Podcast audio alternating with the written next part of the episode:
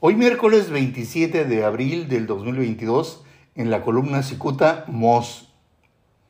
Resguardado en la Dirección General de la Jurisdicción Sanitaria de Mexicali, el ex subsecretario de Salud, el doctor Abraham Félix Moss, eh, ni siquiera eh, se imagina que su nombramiento eh, en ese lugar obedece a una investigación que en su contra realiza la Fiscalía General de la República sobre la utilización de recetas para obtener fentanilo que fue más tarde mandado a Estados Unidos.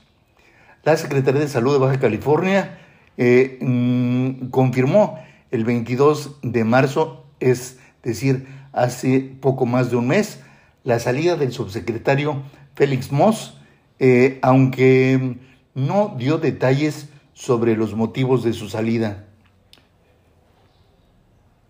Días después, eh, el columnista reveló que el funcionario fue colocado en la jurisdicción sanitaria y que su destitución como subsecretario era resultado de las constantes chismes que generan conflictos y que eran provocados por él.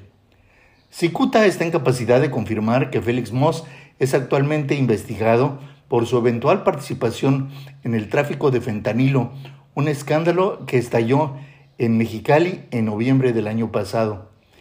A unos días de concluir el gobierno del eh, morenista Jaime Bonilla Valdés, eh, trascendió que eh, el entonces secretario de Salud en el estado, el doctor Alonso Pérez Rico, estaba involucrado en el ilegal en la ilegal expedición de recetas médicas para la obtención de fentanilo, considerado en Estados Unidos eh, como la droga más peligrosa en este momento.